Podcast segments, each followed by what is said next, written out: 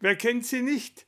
Die lustigen Geschichten aus Entenhausen rund um die Figur Donald und Dagobert Duck, das Trio Tick, Trick und Track und beliebte Nebenfiguren wie Daniel Düsentrieb. Eine ganz besondere Ausgabe gibt es jetzt seit dieser Woche auf Schwäbisch.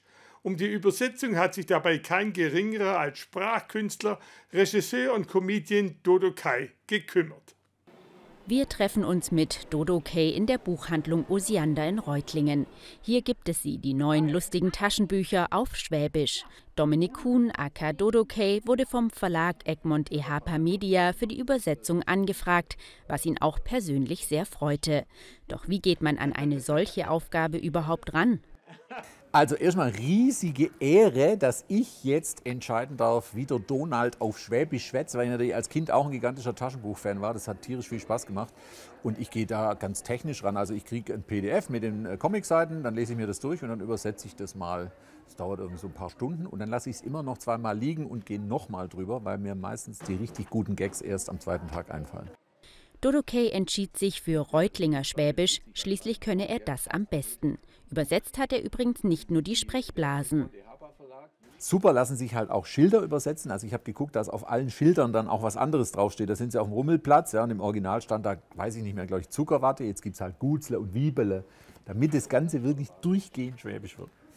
Schwierig war hingegen die Länge der Sätze, denn oftmals boten die Sprechblasen nicht genug Platz für die längeren schwäbischen Sätze. Bei den sogenannten Soundwords hingegen musste der Comedian nichts verändern. Ich habe dann festgestellt, dass die lassen sich nicht übersetzen. Also Rausch heißt auf Schwäbisch auch Rausch oder Knall heißt auch Knall ja, oder Witsch heißt auch Witsch.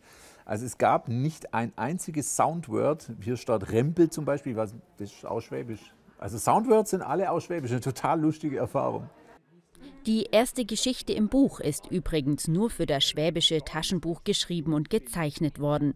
Und hier gibt es eine Figur, die uns irgendwie bekannt vorkommt absolute Wahnsinn. Also man hat mich äh, dukifiziert, wie das heißt. Ja, das hat der Fernando Well gemacht. Das ist der Creative Director von Disney, was eine gigantische Ehre ist. Also die Taschenbuchfans werden jetzt ausflippen. Ich habe jetzt also ein Bild von mir von Fernando Well und ich heiße dann also hier in dem Comic tatsächlich Dakokei oder Dukokai, wie man auch möchte. Großartig. Und so könnte sich der schwäbische Donald Duck anhören. Bitte, Herr Duck, das ist sozusagen der Schleudersitz zum Erfolg. Heide nein. Und wie funktioniert der? Na no, die Erklärung ist ganz einfach, aber unmöglich zum Erklären. Das Ergebnis ist auf alle Fälle, dass sie auf dem Feld, wo sie wählen, mit Erfolgsenergie aufgeladen werden. Übrigens hat Dodo Kay auch schon Simpsons und Deadpool Comics auf Schwäbisch übersetzt. Schon jetzt wäre der Hype des schwäbischen lustigen Taschenbuchs aber gigantisch, erklärt Dominik Kuhn. Ich glaube, das war in der Woche vor dem Release auf Platz 1 der Egmont Bestellcharts auf Amazon. Den Comic gibt es aber nicht nur bei Amazon, sondern auch in den heimischen Buchhandlungen wie im Osiander in Reutlingen.